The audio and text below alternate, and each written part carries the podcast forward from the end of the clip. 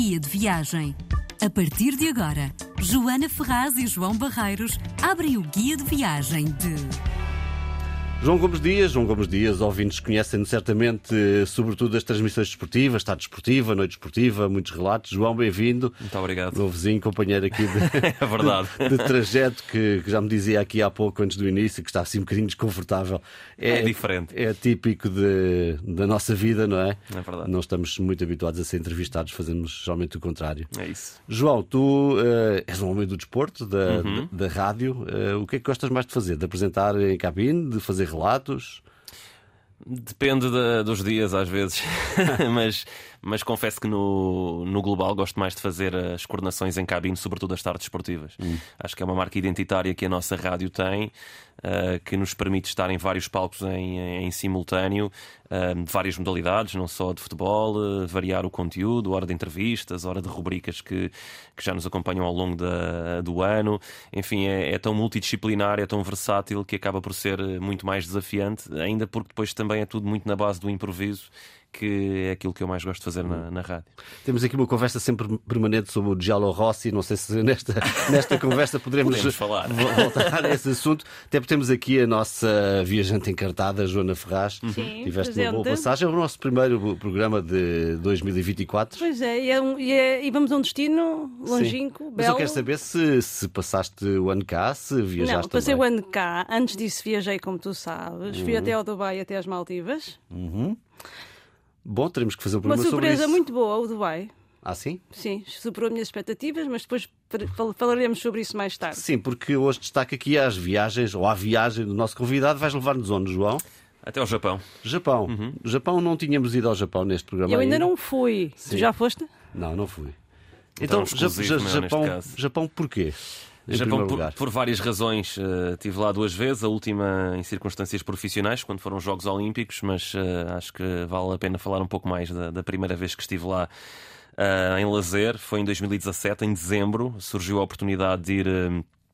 de férias e na altura estava, estava com a possibilidade de ir sozinho eh, para algum lado e então escolhi ir, eh, ir ao Japão, colocar a mochila às costas, olhar para alguns preços, perceber as dinâmicas e lá fui até ao, ao, ao Japão para, para fazer essa, essa viagem. Por, por várias razões, eh, o meu escritor favorito é japonês, lia muito Haruki Murakami nessa altura, eh, que me transportava, eh, por exemplo, e não, e não só, um Pássaro de Q84, Corda. assim, a Crónica do Pássaro de Corda, enfim, tantas eh, publicações. Eh, a questão da honra e do respeito, levados muitas vezes ao extremo, e a forma como a sociedade seguia eh, nesses conceitos e até de forma harmoniosa consegue a construir uma identidade muito, muito sólida. Um país que, enfim, a meio do século passado estava completamente destruído e que consegue ainda no século XX ser uma das grandes potências mundiais a nível económico, tecnológico e por aí fora, mas sobretudo características tão diferentes das nossas. Algo que eu sinto hoje em dia é que nas viagens que fazemos e sobretudo no mundo mais ocidentalizado não é que nós não consigamos encontrar coisas diferentes, mas as pessoas são muito parecidas, têm os mesmos gostos, veem as mesmas séries na Netflix, enfim, não é muito fácil encontrar alguma disparidade. E o Japão tinha uma série de ingredientes que me levavam, de facto, para, para muito longe, não só geograficamente, mas até na forma das pessoas estarem e pensar. É uma viagem também de reencontro?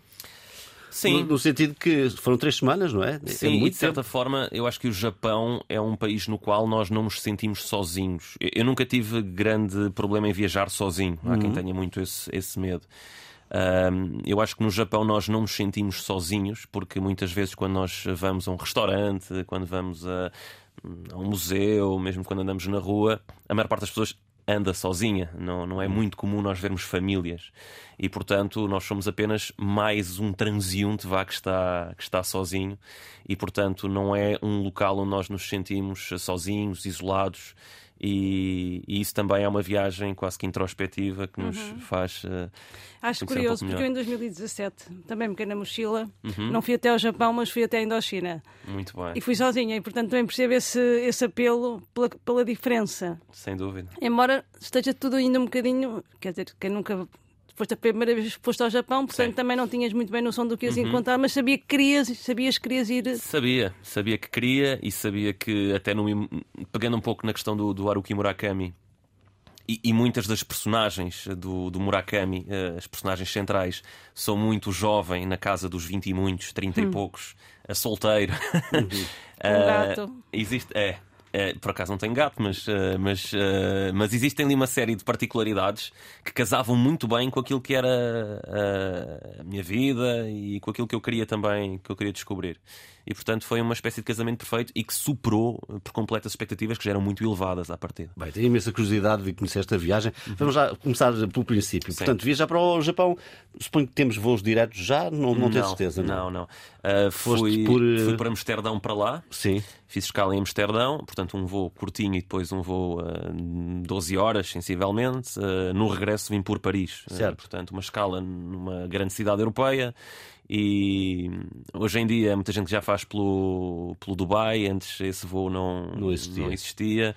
E depois Tóquio. Foste para Tóquio? Tóquio, eu estive em quatro cidades, Tóquio foi a primeira, uh, estabeleci-me em Tóquio, uh, estabeleci-me num bairro, isto depois também foi tudo muito pensado, no bairro de Shinjuku, que é um dos bairros mais uh, famosos, quando nós temos aquelas imagens das passadeiras super lotadas, algumas quase na, na oblíquas umas em relação às outras, temos dois bairros muito característicos, o de Shinjuku e o de Shibuya. E então eu quis ficar num, num deles. E então Estamos aqui a admirar, desculpa. A pronúncia. A pronúncia Dar uma japonesa de- do de- João é de incrível. Djoko- Djokovic. Não, não Djokovic está num patamar em tudo em relação a mim superior. Mas eh, Shinjuku tinha não só a questão desse bairro muito característico, eh, e depois também um encontro gastronómico que eu queria fazer.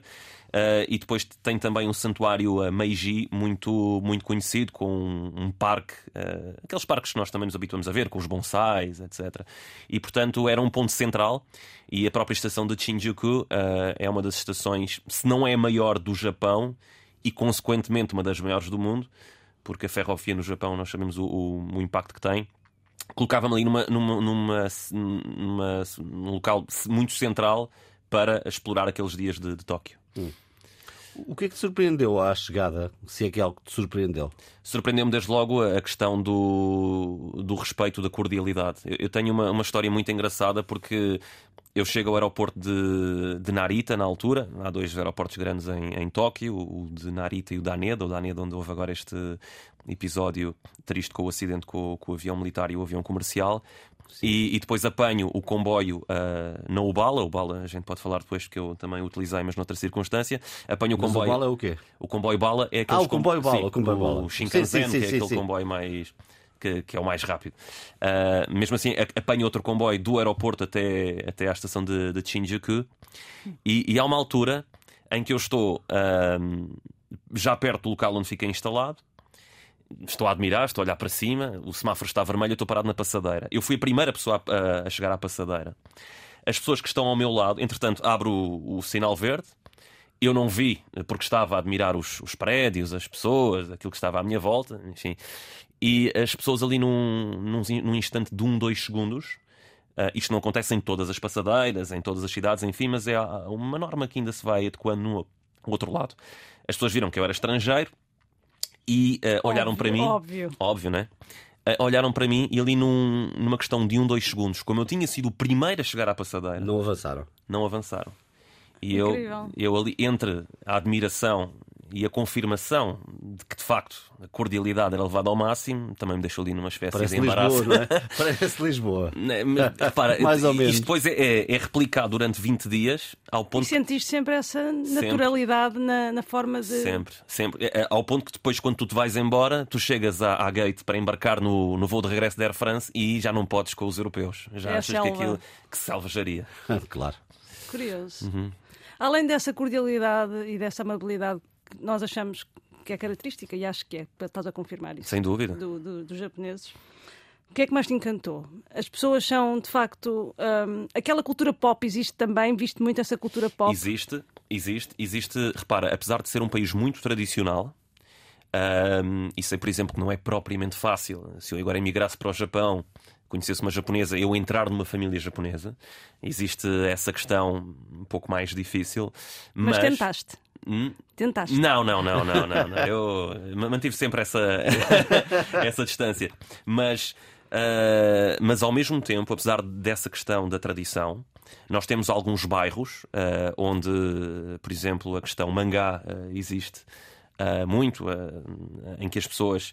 Tu vês uns de cabelo verde alface, outros de cor-de-rosa, há quem faça até as operações aos olhos para os deixar mais arredondados, enfim. E, e nós vamos numa carruagem e ninguém fica a olhar para quem entra. Uh, é natural, esse mix. Completamente natural. Entre a tradição e o extremo da. Mas isso é brutal, porque para um país tão tradicional, nós pensamos, bem, aquilo é um choque cultural e as pessoas vão ficar a olhar. Não. Uh, e tanto tu podes estar num, num comboio, por exemplo, na linha mais famosa de Tóquio, que é uma linha circular, que é a linha de Yanamote, onde as pessoas às vezes aproveitam até para, para dormir porque sabem que aquilo dá a volta Sim. e, se perderem a estação vão acabar por sair na mesma na, na estação que querem. Essa estação que abrange tantos locais de, de Tóquio, nós conseguimos ver desde o empresário, uh, bem vestido, bem vestido, enfim, vestido de forma formal, uh, tanto aos jovens com o cabelo cor-de-rosa ou, ou verde alface, tens uma mistura brutal. Se alguém olha de lado, se alguém aponta, não. As pessoas nada. vão na sua, nada. É, é incrível. Isso. Há uma questão que nós vemos eh, que é: há uma grande densidade populacional em Tóquio uhum. e quartos de hotel pequeninos. Também, também foi o que aconteceu? Sem dúvida. Já é tradição as pessoas viverem em espaços pequenos. Uh, Tóquio hoje em dia é a maior metrópole do mundo em termos de população. Isto depois, enfim, os rankings valem o que valem. Quando se fala que o Japão é a maior metrópole, estamos a falar da mancha urbana consecutivamente ocupada, preenchida. preenchida. Estamos a falar acho que 40 milhões, mas, mas isto estamos a falar da Grande Tóquio, 40, uhum. 50 milhões, já entra ali por Yokohama, enfim, aquelas regiões ali uh, limítrofes que não Tóquio, Tóquio, que é a prefeitura de Tóquio. Uh, e depois aglomerar tanta gente naquele curto espaço, obviamente que, que os quartos são, são pequenos. Uh, no hotel foi, foi a mesma coisa, com as sanitas inteligentes, por exemplo, não é? Sanitas que têm rádio, que, Pronto. que têm aquilo tudo. Não, mas isto já existia na viragem do século, não é coisa agora sim, das certo, últimas sim. décadas. Contudo, muito funcional, uh, com torneiras, por exemplo, que funcionam tanto para a banheira como para a, para a bacia. Uhum. Uh, portanto, as coisas são pequenas, mas são muito funcionais. São muito funcionais e entendeste alguma. com isso? É porque há muita gente que. Bom, eu lembro, nem sequer foi em uhum. Tóquio, uhum. mas uh, já há uns anos que tive muita dificuldade de conseguir fazer sair água da, de uma torneira aí num sítio Demorei algum tempo. Porque não percebi onde é que estava, não percebi onde é que estava e afinal era um pedal. Pronto, é, não... às vezes é. demorei algum tempo e eles não são, eles praticamente não falam inglês. Uhum. Era isso que eu te ia perguntar, desculpa. Sim. Como é que foste sozinho? Sim. Um tipo da Europa, um rapaz uhum. da Europa, habituado a falar português, inglês e mesmo espanhol e qualquer coisa assim. Italiano também no caso. Bom, mas a primeira, primeira a minha pergunta, e depois a gente já lá vai a essa. Oh. Falta-se saber como é que ele se desenvencilhou perante essa quantidade de torneiras, não é? Sim, ah, uh, torneiras. explicações, felizmente, em, em alguns folhetos uh, em, em inglês e outras coisas que não, não estavam escritas estavam por imagens. desenhadas. É. Tudo isso. Aliás, não, é verdade, nós vamos a um restaurante nós, obviamente, não percebemos o, o menu, mas todos os, ou praticamente todos os restaurantes têm o menu com fotografias. Isso é extremamente importante para nós conseguirmos eh, chegar a algum lado e, e comer. Porque isso é obrigatório. Então, estás a confirmar-nos uhum. que o inglês não é uma língua, não é a segunda língua. No Japão, não. Não, eles falam muito pouco inglês. E eles não se importam com isso. Não se importam com isso, e vou dizer uma coisa: uh, a maior parte do, do turismo feito no Japão não é de ocidentais. Eu, eu, tive essa, essa, noção. essa noção. Nós vemos aqui um pouco nesta bolha e achamos que quem vai para lá são os europeus e os norte-americanos. Não. Uh, Sul-coreanos, uh, vietnamitas, uh, tailandeses, chineses. Estão mais perto. E de facto, Mas há um nós vemos. para eles se entenderem? Há um. Ou eles, o esforço deles é, eles são tão cordiais, eles são tão amáveis que mesmo que eles não digam nada em inglês, tu acabas por uh, respeitar isso, porque eles tentam compreender-te ou tentam fazer-te chegar a mensagem de, de outra forma. Agora, inglês não é propriamente eh, acaba por ser uh, surpreendente, se calhar, para, para nós, não é? que nos estamos habituados a falar uh, o inglês quase como de forma obrigatória, não é? Hoje em dia, cada vez mais, tu não vais a lado nenhum em Lisboa, Sem dúvida. na Baixa, e o Sim. inglês é a primeira língua. Sem dúvida. Há, há países na Europa que torcem o nariz ao inglês, não é? é. Já me aconteceu na Sim, Alemanha. Nós, nós, nós estamos a adotar o inglês como quase primeira língua. Quase, Sim. Sim, há quem fale que o analfabetismo de hoje em dia é não saber falar. Uh, outra língua que não a tua e o inglês, certo, já descartando certo. quase o inglês como língua estrangeira. E Mas bem, então, Tóquio, depois percorreste outras cidades de comboio, Sim. pelo depois que já fui de Tóquio para Osaka, no tal comboio bala, também era uma experiência que eu queria viver, o Shinkansen. tudo super organizado, como sempre. Nós compramos o bilhete, sabemos a carruagem onde estamos, sabemos a fila onde estamos e o lugar também. Quando chegamos à plataforma, já lá está escrito no chão que é. Imagina, eu, eu, se eu fosse para a carruagem 5, fila L, lugar 3, eu chego à plataforma hum. e sei exatamente o local onde vai parar a carruagem 5. E estão umas linhas no chão que é para as pessoas formarem a fila indiana de forma cordial para não haver aquele amontoado. Uhum. As portas abrem. Aquela questão de quem está no comboio sai e só depois os outros aqui entram, obviamente que é respeitada. Nós sentamos e vemos o relógio, e quando o relógio bate no segundo certo, imagina se o comboio é para deixar a estação ao segundo 33, aquilo bate o segundo 33. Tudo muito aborrecido, nenhum frisson, nada, nada nem empurrões. Nem, Um japonês em Lisboa deve ser. Uma... é, um, é um país que teve um, ainda agora um terremoto com 7.5 na escala de Richter Verdade. e morreram. É sempre mal, obviamente, quando morre alguém, mas quer dizer, morrer 50 pessoas num, num terremoto com esta violência, uhum. tu percebes que as coisas estão feitas ao milímetro ao segundo e para funcionarem em pleno. Bom, Tóquio, Osaka, temos tanto para falar. Faríamos aqui um segundo programa. Ainda mais duas cidades sim. que foste que visitaste. Sim, depois fui a Kyoto. Faz-nos aqui um. Sim, um sim mais rápido então. Esta... Kyoto fui a Kyoto. Osaka é uma cidade extremamente interessante também. Depois fui para Kyoto, que hum, nos leva a um encontro um pouco mais da história. Uhum. E ao lado de Kyoto há uma, há uma, pequena cidade que se chama Nara. Nara foi uma capital uh, japonesa já. Foi capital durante algum tempo e, e, tem uma série de palácios imperiais. Kyoto também os tem. Tem aqueles santuários que nós estamos habituados a ver com aqueles pórticos cor de laranja em que nós subimos por ali fora. Eh, tem o jardim suspenso de bambu, enfim, é um, é um contacto, apesar de ser em cidade, é um contacto um pouco mais já com a natureza e com o Japão um pouco mais, mais profundo, que se distancia um pouco daquilo que é Osaka e aquilo que era, que era Tóquio. Porque eu tinha essa curiosidade de conhecer a história de um país que, obviamente, sendo um, um arquipélago, tem essa dificuldade muitas vezes, acaba por estar um pouco mais isolado daquilo que foi também o seu desenvolvimento que depois também teve a influência, a influência portuguesa, como, como sabemos. Aliás, há um bolo muito famoso lá que é o bolo Castela, que é o é pão de ló que eles, que, eles, que eles têm. E... Provaste? Provei, provei, é super bom. Sabe pão de ló? É, é muito parecido, com aquela crosta assim de açúcar por cima, assim meio cristalizado. E eles reconhecem que é. Conhecem que é um bolo português. Aliás, eu estive lá, eu, eu, eu depois eu cruzei-me lá com duas pessoas, duas amigas que tinham estudado com a minha irmã em Erasmus.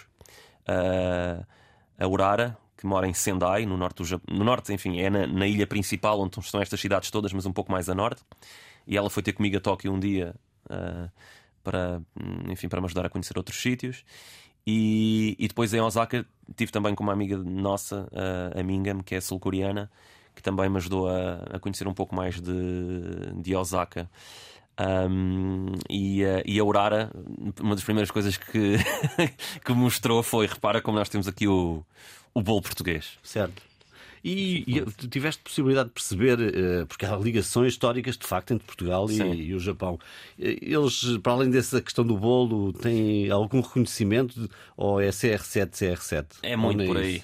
É muito por aí. Isto é um bocado universal é, já. É um bocado universal já, já. Eu acho que existiam outras. Uh, para, para quem é mais para quem é mais uh, ligado às questões uh, enfim, do estudo da história, talvez tenha outro enquadramento daquilo que é, que é Portugal e que nos remete aos períodos enfim, do século XVI, etc., século XVI, século XVII, mas uh, diria que para a juventude o bolo, se calhar, é aquilo que, que mais associam. Isto, obviamente, para lá de, da questão Mas, mas um homem não vive só de bolos, não é? uhum. é? E, portanto, tu nesses três, dessas três semanas. Sim.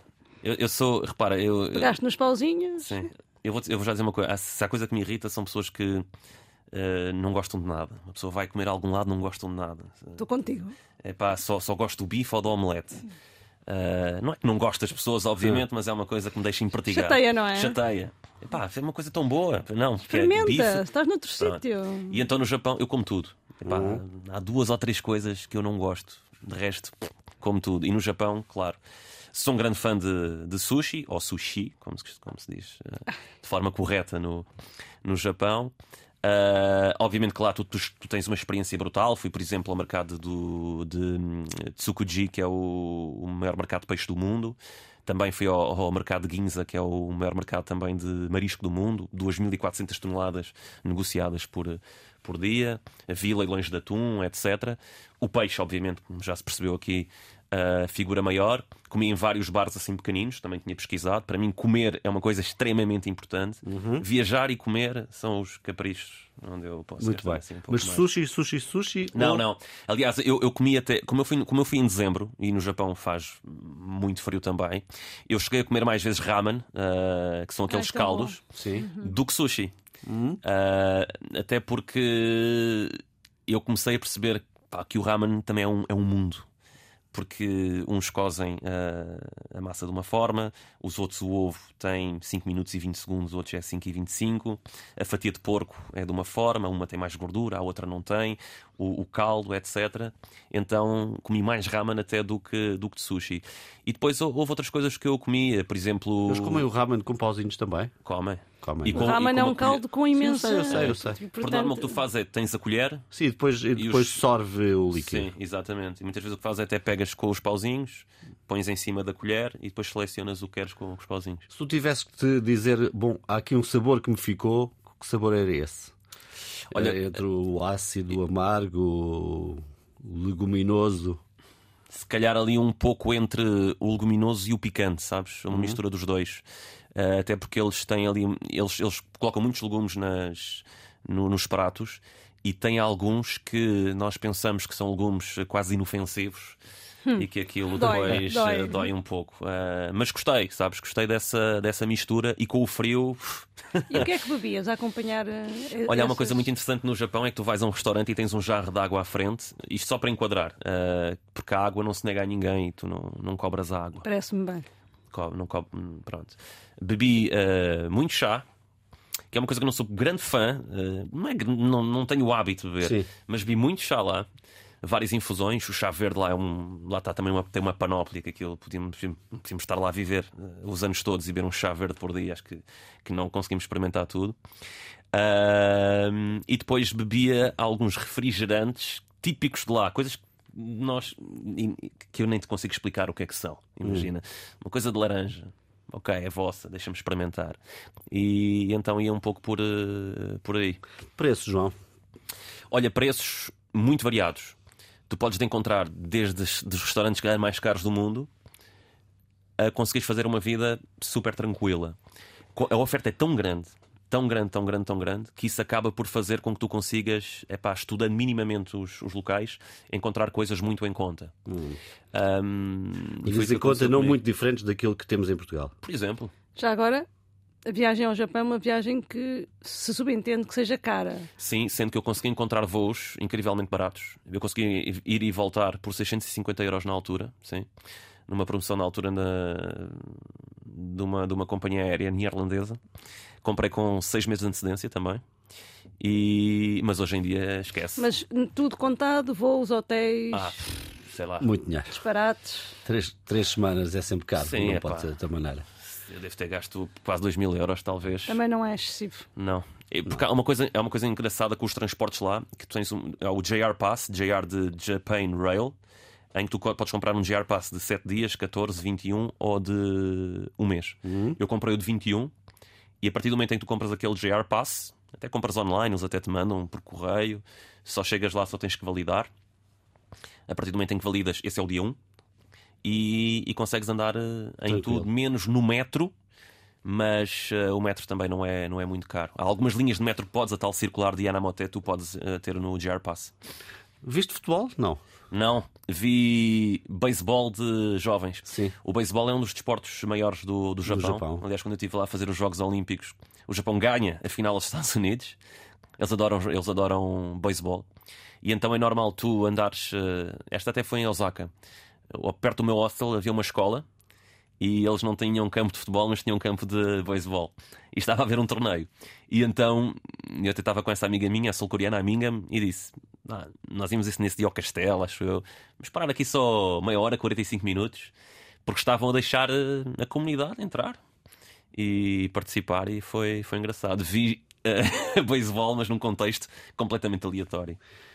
Uh, É engraçado porque estou aqui a pensar que numa viagem destas em que não dominavas, acho eu, o japonês, Só me sei apresentar. embora disfarces muito bem com essa pronúncia sim, com extraordinário apresentar. do, do bairro. passaste três semanas completamente nesta bolha, não percebo nada do que está a passar à minha volta. Sim, eh, ainda assim, na apresentação era fácil. É Konnichiwa, watashi no namae wa John Des, Arishika Negashimasu. Eh, Tenho o prazer de Pronto, conhecer. desisto.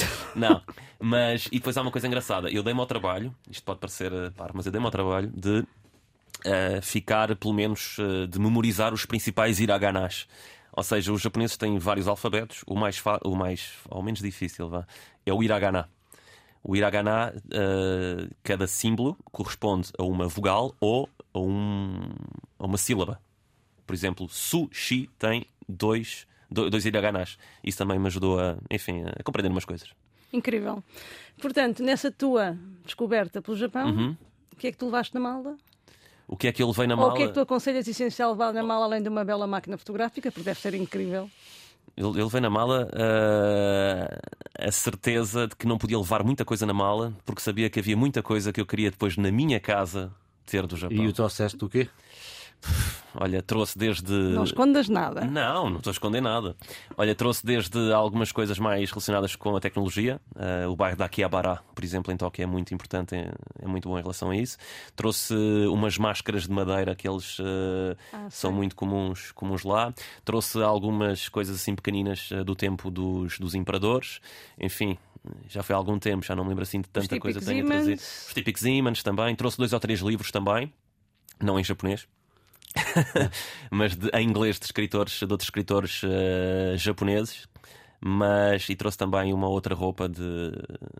Um kimono. Gosto. Era isto, kimono não. era isto. Kimono não, Deve mas- ser fantástico. Mas Mas, estive no ser. templo maior do judo quando foi os Jogos Olímpicos. Muito bem. João Gomes Dias foi o nosso convidado do guia de viagem desta semana, comigo e com a nossa viajante encantada. Belo início de Joana ano. Ferraz, um Isto magnífico início de ano. Faria aqui outro programa já seguido. Arigato e quem sabe, se, se não, se não poderemos voltar a, a fazer. Na RDP Internacional podem ouvir o João quase todas as semanas, para não dizer todos os dias, com as informações do desporto, os melhores relatos que ele aqui traz eh, tão bem. Nós voltamos, Joana, na próxima semana. Boa Exato. viagem. Boa viagem.